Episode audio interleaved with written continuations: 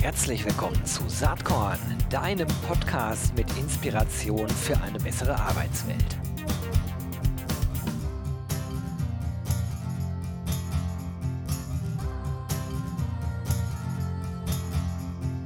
Hallo und herzlich willkommen zum Saatkorn Podcast. So, Freunde und Freundinnen von Employer Branding, HR Tech, Recruiting, Retention und so weiter und so fort. Wer heute das Übliche hier erwartet, äh, der kann direkt wieder abschalten. Das gibt es nämlich heute nicht. Ich habe einen äh, Podcast-Gast hier am Start, auf den ich mich total freue, der eigentlich mit HR nicht viel am Hut hat. Das hat sich in letzter Zeit ein bisschen geändert, dazu später mehr. Äh, oder kann ich auch jetzt schon sagen, weil er nämlich äh, einer der Gäste auf dem RC23 Festival ist. Er ist aber eigentlich Autor, er ist äh, Poetry Slammer, er ist Literaturvermittler, er ist kreativ auf jeden Fall und äh, ich heiße herzlichst willkommen Rainer Holl. Hi Rainer, schön, dass du da bist.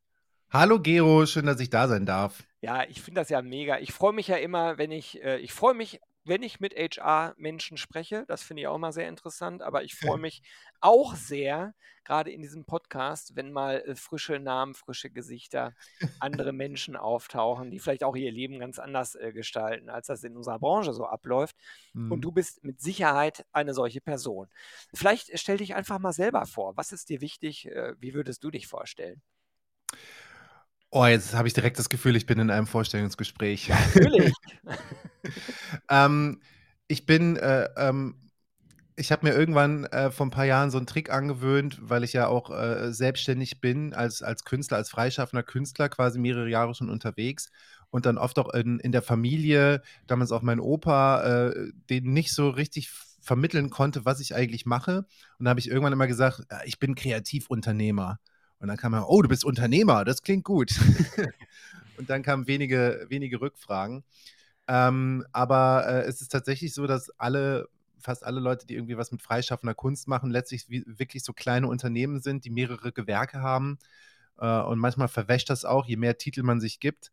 Äh, wenn ich es jetzt festlegen würde, bin ich in erster Linie mittlerweile Moderator und Autor ähm, trete immer noch bei Poetry Slams ab und an auf, schreibe Texte, äh, mache Coachings, also quasi Text- und Bühnendienstleister, könnte ja, man sagen. Mega cool. Und das ist ja auch der Grund, warum du bei uns bist. Du wirst am 7. Juni auf dem äh, RC-Festival auf der Mainstage den HR Future Slam moderieren. Ähm, und ich äh, hoffe, dass du auch selbst was beiträgst. Aber das ist auch so, ne? Es ist tatsächlich so, das habe ich mir jetzt ähm, nicht nehmen lassen. Also wir werden ja gleich bestimmt noch darüber reden, was der HR Future Slam überhaupt ist und äh, wer da so auftritt. Ähm, ich als Moderator bereite dann äh, den Rahmen, äh, werde die Menschen, äh, die dort aus äh, ihrer Forschung, aus ihrer Arbeit berichten, quasi äh, präsentieren und, und ihnen, ja, ähm, diesen Rahmen als Moderator bereiten. Aber das ist ja das Schöne in meiner Funktion als, als, als Slammer ähm, der auch viel Erfahrung hat, irgendwie eben für, für Unternehmen oder für äh, Einrichtungen ähm, auch Texte zu Themen zu schreiben. Äh, da habe ich es mir nicht nehmen lassen, dann ähm, quasi auch dort den als, als Featured Poet sozusagen ähm, ja, einen kleinen Text beizusteuern und äh, alle Themen, die auch auf dem RC23 so ein bisschen ähm, gerade aktuell und angesagt sind, nochmal ja, poetisch einzurahmen und ähm, nochmal ganz konzentriert zu, zu präsentieren. Ja.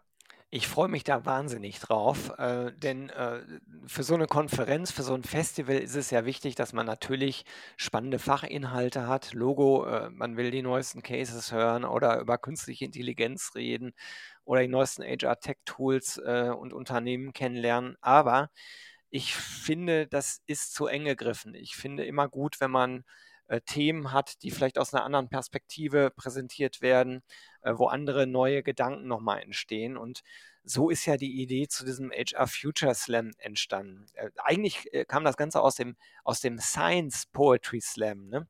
Mhm. den du ja auch schon äh, mehrfach begleitet hast. Vielleicht kannst du einmal das Konzept erklären, grundsätzlich, wie das abläuft, weil äh, sozusagen das Format übertragen wir auf das HR-Thema. Genau. Ich glaube, Poetry Slam ist ja wirklich vielen Leuten ein Begriff. Das gibt es mittlerweile seit fast 30 Jahren in Deutschland. Und äh, spätestens seit Julia Engelmann vor ein paar Jahren diesen viralen Hit hat, da hat jeder schon mal irgendwas davon gehört. Und ähm, ja, da bin ich jetzt auch seit fast 15 Jahren unterwegs in diesem Bereich.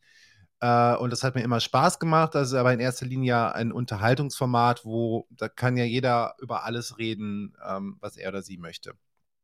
Und äh, seit äh, mittlerweile jetzt aber auch schon vielen Jahren, seit 2006 gibt es in Deutschland, äh, ist tatsächlich hier erfunden worden, äh, das Format Science Slam. Äh, das sind dann nicht einfach ähm, Poetinnen und Poeten oder irgendwer, der mal gesagt hat, ich schreibe jetzt was auf, sondern wirklich Leute aus der Forschung, die jahrelang äh, an, an einem Projekt gearbeitet haben. So. Und man kennt ja das Vorurteil über Forschende, ne, die sitzen dann irgendwie fernab von ihren sozialen Kontakten in, in irgendwelchen abgedunkelten Keller der Universität, arbeiten vor sich hin, entdecken was total Geiles und denken sich dann, ja, schade, dass ich keine Freunde habe, denen ich das erzählen kann. Oder die finden nicht die richtige Sprache. Oder ne, wir, man kennt es, wir, wissen, wir kriegen ja selber nicht immer mit, was in den Unis vorgeht oder wie die Leute arbeiten. Und bei einem Science Slam kommen genau die Leute auf die Bühne und präsentieren quasi ofenfrisch wirklich so ganz aktuelle Erkenntnisse aus der Forschung. Ähm, und ähm, ja, verpacken die dann aber halt nicht wie ein Referat in der Schule, sondern unterhaltsam. Es gibt Präsentationen, manche verkleiden sich, äh, machen da irgendwie Experimente auf der Bühne. Also das ist wirklich wie so ein Rockkonzert der Wissenschaft. Ähm, und man kriegt so richtig, also es ist so richtig die Brücke zwischen Unterhaltung und Wissen. Und das hilft den Menschen halt, das ist deswegen so ein geiles Format, weil das halt einerseits begeistert, weil man ganz viel Wissen in kurzer Zeit unterhaltsam vermittelt bekommt. Es hilft halt ganz viel zu begreifen, äh, weil unsere Welt, sagen wir mal so, ne, ist ein bisschen komplex geworden, ist nicht immer leichter, damit Schritt zu halten.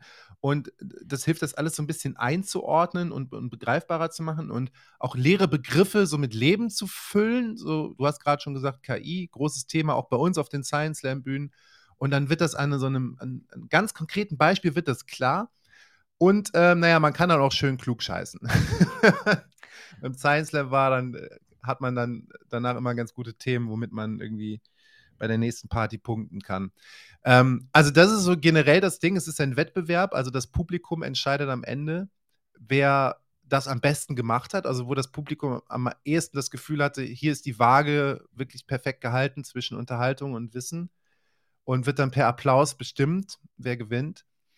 Und äh, genau, und das haben wir jetzt dann übertragen oder übertragen wir gerade auf äh, das Thema HR und laden dann eben Leute ein, die zu Themen sprechen, die äh, deine, eure Gäste, also alle, die dann da sein werden, eben schon wahrscheinlich kennen im weitesten Sinne, aber dann auf eine andere Art und Weise wird es dann nochmal aufgegriffen und eben in diesem unterhaltsamen Wettbewerbsformat präsentiert.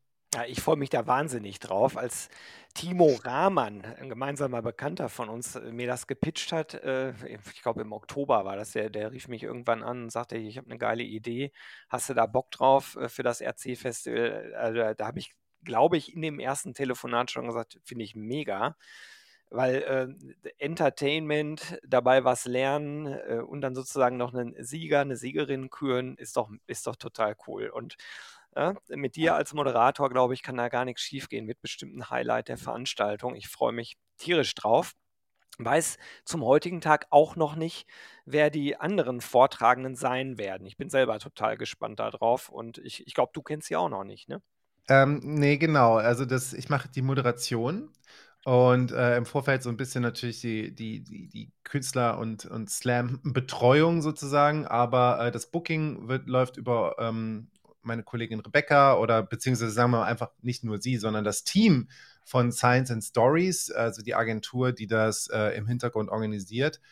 Und ähm, ich weiß, äh, dass wir mit Leuten sprechen aus den ähm, Bereichen Arbeitspsychologie, ähm, auch zum Beispiel, also wir haben eben schon das äh, Stichwort KI gesagt, also Menschen kommen aus den technischen Bereichen, aber soweit ich das auch verstanden habe, ist ja HR eben äh, das Kernthema genau diese Vernetzung eben von dem, was Menschen bewegt, wie Menschen funktionieren, wie wir fühlen, wie wir Sinn empfinden, all diese Dinge und technische Entwicklungen auf der anderen Seite, die all das leichter machen und so ähm, und, und vermeintlich und äh, uns weiterbringen in die Zukunft. Und ähm, die Wissenschaftlerinnen und Wissenschaftler oder die, äh, die Forschenden, die wir einladen, äh, sind sozusagen dann eben auch mit ihrer Arbeit Brückenbauer, die uns dann eben erleichtern, so das ein bisschen zuzuordnen, so das Menschliche und das Technische, das miteinander zu verbinden und auch mit Leben zu füllen. Ähm, geht also auch beim Science Slam nicht immer darum, nur mit Fachbegriffen um sich zu werfen oder irgendwie äh, Grafiken zu zeigen, sondern wirklich Geschichten zu erzählen. So. Genau, und ich, äh, jeder Science Slam ist tatsächlich so ein bisschen eine Wundertüte. Äh, man weiß ja nie als Gast, wenn man da hingeht, man weiß nie so richtig, wer kommt. Die kommen dann immer aus den verschiedensten Fachbereichen. Was man aber sagen kann, was immer gleich ist, alle erzählen Geschichten und alle versuchen zu begeistern, weil die Menschen, die da auf der Bühne stehen, haben sich ja wirklich jahrelang einem Thema verschrieben. Ne, und dann hören ihnen mal hunderte von Menschen zu und sie können quasi ihre eigene Begeisterung so äh, endlich mal einem großen Publikum präsentieren.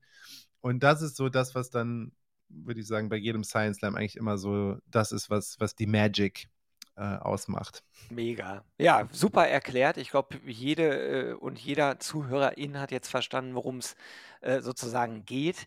Äh, du bist im Moment, glaube ich, aber auch sehr aktiv unterwegs. Ne? Wie, vielleicht mal eine Frage als freischaffender Künstler oder kreativer Unternehmer, wie du es eben genannt hast.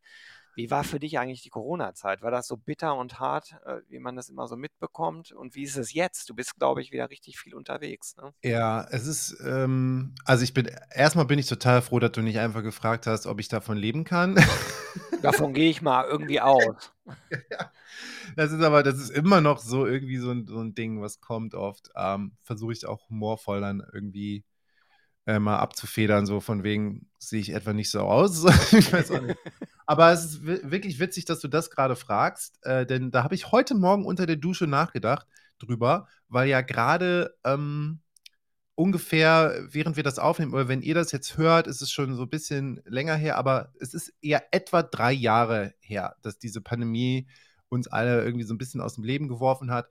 Und am Anfang war ja der erste Lockdown war ja traumhaft. Das war ja da, wo wir gedacht haben, ah ja, Nature is healing und jetzt können wir mal irgendwie auf die Bremse treten. Ich habe vorher auch irgendwie, keine Ahnung, 120 Auftritte im Jahr gemacht und war dann froh, dass ich mal eine kleine Pause hatte. Dann kam die Panik und so weiter und so fort. Wir kennen das ja alle noch, so wie das war vor drei Jahren. Und da habe ich nochmal drüber nachgedacht, dass das ähm, echt so crazy war. Also diese Unsicherheit und dieses Nichtwissen. Ich habe das jetzt mittlerweile wieder verdrängt, aber es gab echt so Zeiten, die nicht so geil waren, mhm. glaube ich. Aber ich muss sagen, ich bin da sehr entspannt durchgekommen. Jetzt äh, retrospektiv ist bei mir auch noch die Situation, meine Partnerin ähm, ist auch ähm, sozusagen freischaffende Künstlerin, ist Autorin. Und ähm, da ist jetzt also nicht so, dass eine Person irgendwie noch äh, verbeamtet ist und es kommt immer die Kohle rein. So deswegen war man dann so, okay, was passiert jetzt? Aber ich muss mal sagen, da muss ich echt, das mache ich nicht oft, weil Deutschland hat auch echt die ein oder andere Baustelle in Bezug auf Verwaltungskram und, und äh, das hast du sehr, sehr schön formuliert.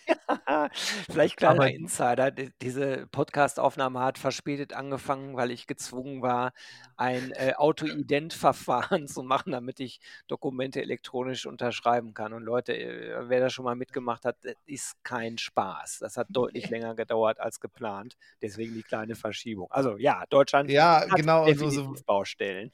So hätte es auch sein können mit, mit Hilfe, äh, mit, mit Hilfepaketen. Und das erleben ja gerade auch Studierende mit, den, mit diesem vermaledeiten 200 Euro da, wofür sie irgendwie äh, ja. den Passierschein A38 brauchen. Aber ähm, ich muss sagen, die, es gab einige Programme und einige davon konnte ich in Anspruch nehmen. Und dann haben auch Auftraggeber, äh, mit denen ich zusammenarbeite, wo dann Events nicht stattfinden konnten, haben dann damals schnell umgesattelt, haben gesagt, dann machen wir jetzt digital. Plötzlich habe ich Videos gedreht ähm, und oder Podcasts aufgenommen, so. Und äh, deswegen war das tatsächlich, und ich hasse das, ja, wenn man sagt einfach, ja, die Krise ist auch eine Chance. So, ja, die Krise ist auch eine Krise erstmal. äh, aber es war ein transformatorischer Prozess. Äh, und durch diese Kombination eben aus Transformationen, dass ich auch mein, mein Arbeitsprofil ein bisschen geändert habe und Hilfestellungen, äh, war das eigentlich wirklich gut. Und jetzt ist es, äh, kann man sagen, nach drei Jahren, auch wenn ich mir die ZuschauerInnenzahlen anschaue beim Slam, kann man sagen, sind wir eigentlich wieder auf Vor-Pandemie-Niveau und das ist gut. Ja, super. Das freut mich, äh, für dich, äh, dass und ich hoffe, äh, dass das dass das vielen, äh, Kreativen so geht, äh, denn was wäre unser Leben, unser Land ohne ohne dieses ganze kreative Element? Also, Mhm. das ist, äh, schon ja mit Salz in der Suppe auch für 'ne Gesellschaft, äh, um um 'ne Gesellschaft überhaupt zusammenzuhalten, aber auch weiterzuentwickeln, Denkanstöße zu geben. Dafür ist es immens wichtig, glaube ich. Ähm, was hast du denn grade so i i im Köcher? Hast du irgendwas geplant? Äh, ich habe mich ja die ganze Zeit schon gefragt, seitdem ich, äh, dich das 1. Mal so kennengelernt habe. Hast du schon mal überlegt, was zu also 'n Buch zu schreiben oder so? Ja, das ist, äh, ah. Da bin ich aber, ähm ja. Äh, und ich, äh, unterliege da einem einer, äh ohne jetzt dieses Generationenfass aufmachen zu wollen, aber glaube ich, einer ähm, einem Symptom, das viele Millennials, äh, kennen, nämlich, dass man Dinge irgendwie nicht angeht, weil man sie so richtig gut machen will oder perfekt so, Ja. ne? Ich habe auch gedacht, so wenn ich 'n Buch schreibe, dann muss das der große Gesellschaftsroman sein so und jetzt nicht einfach mal Slamtexte, die ich rausbringe. Äh, wenn ich jetzt irgendwie mit meinem Soloprogramm an 'n Start gehe, dann muss das halt so der Knaller sein so. Und und der Perfektionismus bremst einen und dann macht man's nicht. Und das war bei mir jetzt beim Buch der Fall. Und jetzt hat aber tatsächlich, ähm so viel kann ich ja hier schon mal teasern, ähm, und das passiert selten. Ich äh, ein Slam-Video von mir, äh, erschien dann letztes Jahr auf 'nem großen Poetry Slam-Kanal bei Poetry Slam News auf YouTube. Äh, da äh, da ging's um Cheese da ging's um den McDonald's Cheeseburger. Das war eigentlich so einfach 'n witziger Text, das ist nichts Besonderes oder so. Aber da hat 'ne Literaturagentur aus, äh aus Hamburg fand das irgendwie cool, hat gesagt: „Hey, der Humor, der übersetzt sich doch bestimmt auch so ins Schriftliche.“ Und mit dieser Agentur arbeite ich jetzt zusammen und bin tatsächlich, äh, dabei, neben anderen Projekten, die ich noch mache, ähm, ein Buch zusammenzustellen mit humorvollen Texten aus den letzten Jahren. Und, ähm, genau, der Arbeitstitel lautet: „Wer früher aufgibt, hat länger frei.“ Sehr gut. Also, das können wir uns alle schon mal vormerken. Ja. Wer früher aufgibt, hat länger frei. Ich glaube, das ist so 'n typischer Humoransatz von dir, ne? Ja, Den genau. So 'n bisschen Also vor 'n Kopf zu hauen mit solchen Sprüchen, die man äh, die man eigentlich, äh, genau andersrum kennt teilweise. Äh, da hast du, glaube ich, Spaß dran, ne? Da habe ich Spaß dran und das ist tatsächlich so also, äh, ich bin grad auch in so 'nem Aufräumprozess. Ich habe dir ja gesagt, äh, ich sehe immer Untern oder freischaffende KünstlerInnen so als Art also, wir sind UnternehmerInnen, wir sind a wir sind Unternehmen, so. Und 'n Unternehmen setzt sich ja auch jedes Jahr hin und guckt so, was ist grade wa was läuft, was läuft nicht, wo müssen wir ausbauen, wo brauchen wir Hilfe? Ähm, ich habe quasi auch meinen eigenen HR-Prozess gestartet irgendwann und habe mal gemerkt, äh, also, dass ich mit diesen Sprüchen, ähm, äh, die habe ich teilweise als Merch vermarktet bei, ähm bei Slams auf Postkarten und auf kleinen, äh, Kalendern. Kann ich gleich noch mal was zu erzählen, aber, ähm die sahen scheiße aus, die Produkte, die ich hatte. Und dann habe ich jetzt, äh, äh, Freunde getroffen, äh, die diese Sprüche und irgendwie die die Sachen, die ich gemacht habe, total cool fanden und gesagt haben: „Hey, wir sind Grafiker, wir können dir helfen, das das schön zu machen und irgendwie, äh, da irgendwie mehr rauszuholen.“ Und dann habe ich mit diesen Grafikern mich zusammengetan und letztes Jahr tatsächlich auch 'ne kleine, ähm, GbR gegründet, äh, die heißt „Schlechte Karten“. Und, ähm, ja, wir sind jetzt so 'ne richtige kleine Firma und und deswegen bin ich jetzt als Unternehmer, als Künstler eben auch jetzt muss ich gucken: „Ah, dieses Schlechte-Karten-Ding, das will ich nach vorne bringen.“ Äh, und ich will aber auch weiterhin moderieren und beim Science Slam am Start sein und dann sind andere Sachen, äh, die ich bislang gemacht habe, haben dann vielleicht weniger Platz. So, das heißt, ich habe irgendwie hier mich mit 'nem Team zusammengetan und mache da jetzt mehr, äh, genau wie Science and Stories, die Agentur, die wächst grade auch. Das heißt, in dem Bereich machen wir auch voll viel neue Sachen, eben auch RC23, wo wir voll Bock drauf haben. Und dafür muss ich dann jetzt eben gucken, wo kann ich in anderen Bereichen jetzt was ähm, muss ich da jetzt was wegnehmen sozusagen. Äh, also, wenn du sagst, du warst grade im Köcher, dann heißt das für mich immer auch, was muss aus dem Köcher raus, damit ich eben weitermachen kann. Ja, Ja. kann ich verstehen. Ist am Ende die Mhm. Frage der Priorisierung, was will man wirklich nach vorne treiben? Äh, und ehrlich gesagt, äh, auch wenn ich kein freischaffender Künstler bin, das Problem kenne ich selber auch. Äh, wenn Mhm. man viele Ideen hat ist der Nachteil halt, dass man nicht alle davon umsetzen kann und dass man sich genau überlegen muss, welche, welche will man denn vorantreiben. Auf den, auf den Kalender kommen wir gleich nochmal kurz äh, zu mhm. sprechen. Was mich äh, vielleicht nochmal interessiert ist, du hast äh, wahrscheinlich die typischen Bezugspunkte zu HR oder sogar geringer ausgeprägt als bei Angestellten, die ja mit einer Personalabteilung direkt was zu tun haben. Äh, du hast insofern eine Verbindung, weil du ja deine eigene Personalabteilung bist. Hm, aber wie ist dein Blick überhaupt auf dieses ganze Personalthema von außen, wenn du dich jetzt so ein bisschen damit beschäftigt Ja. hast? Also zunächst mal muss ich sagen, ich bin da nicht ganz unbeleckt. Ich habe damals eine Ausbildung gemacht Mhm. ähm, nach dem Abi bei der Kreisverwaltung. Okay. Äh, habe da also auch so den Verwaltungsapparat wirklich erlebt. Ich habe äh, viele Jobs gehabt an der Universität, wo du auch alle zwei, drei Monate gefühlt irgendwie neue Arbeitsverträge machen musstest und so. Ähm, also habe so mit, mit Personalern äh, im Laufe meiner Karriere schon mal zu tun gehabt. Ähm, und hatte dasselbe muffige Bild, was wahrscheinlich viele Leute haben und was wahrscheinlich auch in großen Teilen immer noch zutrifft. So, mhm. ne? ähm, jetzt diesen Einstieg zu finden, auch über Timo, der auch ein alter Arbeitskollege, also Timo Rahman ist auch ein, ein, von mir ein alter Arbeitskollege. Wir haben mal zusammen in der Agentur gearbeitet. Und äh, jetzt diesen Einstieg zu kriegen in eure Welt, und ich muss wirklich sagen, es ist eine Welt, ähm, das war irgendwie crazy. Also dann zu sehen, wie viele Leute darüber schreiben bei LinkedIn, wie viele Blogs es gibt. Du hast ja diese Liste mit den, mit den Tech-Unternehmen, die du irgendwie sammelst. Bist da ja auch, äh, also ich muss sagen, liebe Leute, ich kannte den Gero Hesse vorher nicht. Äh, bin jetzt aber, merke ja, du bist da auch irgendwie äh, sehr aktiv und vernetzt und ja auch nicht als einziger, das machen ja viele. Und ich war ein bisschen overwhelmed, dass es wirklich so eine krasse Welt ist und dass da so viel gerade passiert. Glaube aber trotzdem, jetzt als Außenstehender, dass das auch eine Bubble ist. Ne? Jetzt sehe ich natürlich Klar. die ganzen Leute, die da aktiv sind und verstehe, glaube ich, euren Ansatz jetzt, dass ihr wollt, dass diese Bubble immer größer wird und dass halt Age, also dass man eben, dass diese klassischen verkrusteten Strukturen immer mehr und mehr aufbrechen. Aber dass überhaupt so viel Bewegung in dem, in dem Markt da drin ist, das war mir überhaupt nicht bewusst. Das ist echt krass. Das ist ein sehr schöner Blick von außen. Danke dafür. Und das ist genau auch ein Grund, warum ich Menschen wie dich gerne bei uns dabei haben möchte. Ne? Weil äh, es ist, ich glaube, es ist einerseits wichtig, in einer Bubble zu sein und sozusagen in, diese Bubble gemeinsam größer zu machen, ja, und, und auch in eine andere Richtung zu entwickeln. Aber wenn man immer nur in dieser Bubble verharrt, dann äh, mhm. glaube ich, kann es ja auch nicht mehr werden als ein ständiges sich selbst optimieren äh, aus den eigenen Gedanken heraus, die natürlich immer dieselben sind in der Bubble. Und ich glaube, es ist wichtig, Leute von außen zu holen, die da ganz anders drauf gucken. Ich muss ja, ja auch noch eine Ergänzung vielleicht ja. auch, dass ich nicht, dass mir, dass mir jetzt auch immer, also jetzt klinge ich selber schon wie so ein HR Heini. Aber das, also ich bin dann selber jetzt so, äh, habe gemerkt, wie wichtig das ist, ne? dass das quasi die, ne, früher hast du gedacht, okay, wir haben das Controlling, wir müssen an den Zahlen irgendwie feilen, wir müssen jetzt irgendwie gucken, dass wir die Kosten hier und da senken, bla.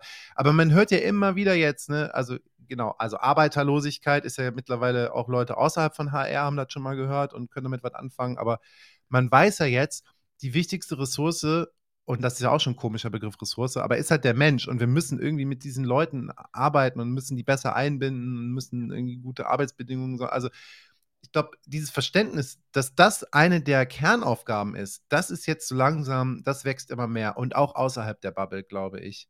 Und deswegen ist es, glaube ich, äh, ja, halt so wichtig, was ihr macht. So. Ähm, cool. Ja. War mir vorher nicht bewusst, so muss ich sagen. Ja, aber es ist ja schön, so 'n so 'n Blick zu bekommen. Äh, finde ich, äh, ganz, ganz spannend und freue mich, dass wir beide uns kennengelernt haben jetzt über über den Weg und, äh, hoffentlich dann sicherlich, äh, sehen wir uns ja im Juni und hoffentlich dann auch im Austausch bleiben. Aber ich wollte noch ganz kurz auf dein, äh, schlechte Karten-Thema noch mal Ja. zurückkommen, weil ich bin gerade auf der Webseite und Leute, natürlich verlinke ich in den Shownotes die Website von Rainer, aber auch die schlechte Karten-Webseite, weil Wer mit Sprüchen was anfangen kann, wie lebe jeden Tag, als wärst du das Letzte. Oder träume nicht dein Leben, sondern halt einfach dein Maul. Also wer, wer, wer diesen Humor irgendwie mitfühlen äh, kann, der ist, glaube ich, bei dem sehr demotivierenden Tischkalender gut aufgehoben. Was genau. Warum gibt es das?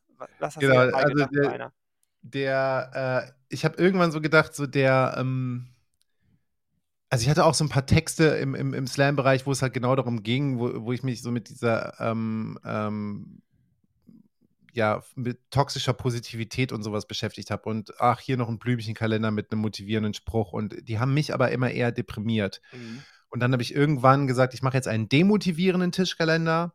Der heißt eben, träume nicht dein Leben, sondern halt einfach dein Maul. Und den habe ich als Merch immer nach dem Slam verkauft, weil ich halt auch keine Bücher hatte. Und der ging, sagen wir mal so, wie warme Semmeln. Also ich habe da echt so, das war ein richtig krasser Erfolg. Äh, und ich habe das immer selber irgendwie halt gedruckt und produziert und designt, irgendwie alles über Flyer-Alarm gemacht. Also äh, ja, und trotzdem haben die Leute das, der sah scheiße aus, kann man einfach mal sagen. Trotzdem haben die Leute das gekauft, weil sie die Idee gut fanden. Und äh, da hatte ich quasi Proof of Concept irgendwann und dann haben, haben, haben die Jungs eben gesagt, ey, lass uns das Ding doch mal in richtig schön machen, lass doch mal eine Marke aufbauen, lass doch mal jetzt noch über mehr Produkte nachdenken. Und äh, das machen wir jetzt quasi mit schlechte Karten, alternative Lifestyle-Produkte.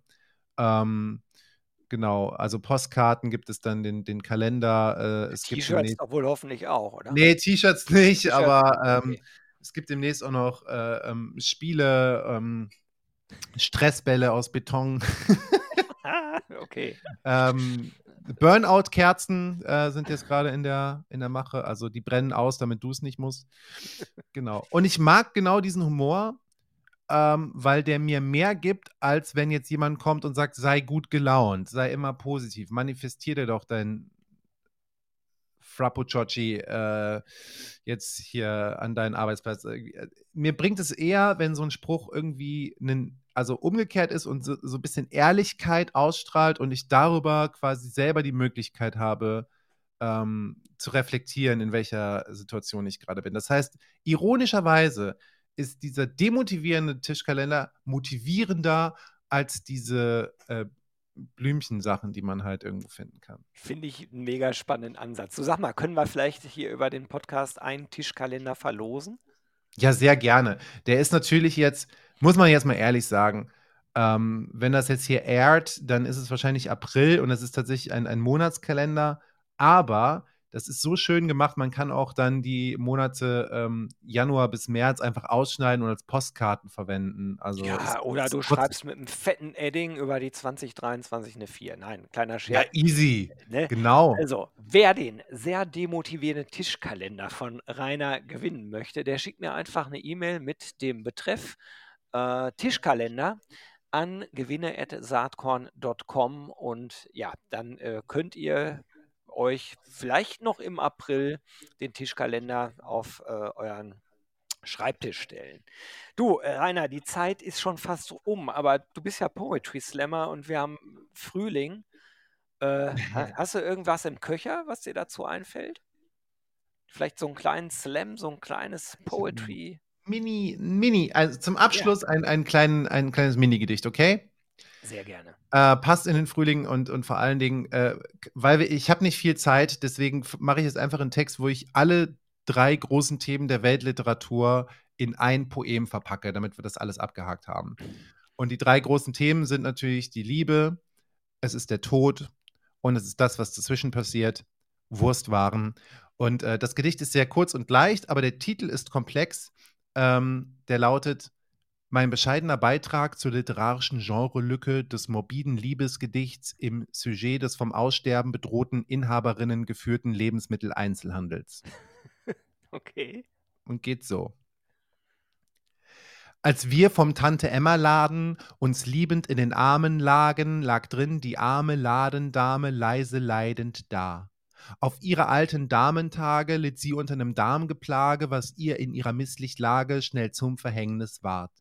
Hinter ihrer Wurstauslage, voll mit Brät im Schweinsgedärme, lag die darmgeplagte Ärmste und ängstete sich arg. Gekrümmt lag sie dort eingedenk des baldig nahen Sarg. Ein letzter Hauch entglitt ihr sanft durch ihren kargen Damenbart. Als wir, draußen vor dem Emmerladen, dessen Tante grad gestorben, uns liebend in den Armen lagen, ahnten wir von nichts. This is the end of the Gedicht. Chapeau. Du bist nicht umsonst äh, Vizemeister im Poetry Slam. Ne? Oktober 2019 bist du das geworden. Genau. Äh, ich freue mich wahnsinnig, wenn wir uns persönlich treffen äh, auf dem RC-Festival. Freue mich total auf den HR Future Slam und sage jetzt erstmal ganz, ganz herzlichen Dank, Rainer, dass du dir eine halbe Stunde Zeit für Saatkorn genommen hast. Aber gerne, ich freue mich, euch alle live zu sehen. Kommt nach Berlin im Juni, es wird spitze. Alles klar, bis bald. Tschüss. Ciao. Hat dir diese Saatkorn-Podcast-Episode gefallen? Dann komm doch am 6. und 7. Juni nach Berlin. Da gibt's das RC23 Festival unter dem Motto Open Your Mind to Recruit and Retain. Wir wollen da gemeinsam lernen, netzwerken und feiern. Mit über 130 SpeakerInnen auf sieben Stages, in- und Outdoor, mit sechs Panels, fünf Workshops, vier Talks, zwei Book-Signing-Sessions, ähm, ganz spannenden Keynotes, Praxis-Cases, äh, en masse, einer großen HR-Tech- und Startup-Area mit 40 Startups und äh, HR-Tech-Lösungen, mit eigenen Focus-Stages für die Themen Recruiting, Retention und Ausbildung und vieles, vieles mehr. Eine geile Party gibt es am 6. Juni obendrauf. Super Live-Act, DJ, Open End, Food and Drinks included. Ähm, Tickets gibt ab sofort unter www.rc23.de. Ich freue mich, wenn wir uns dort sehen. Bis dann. Ciao.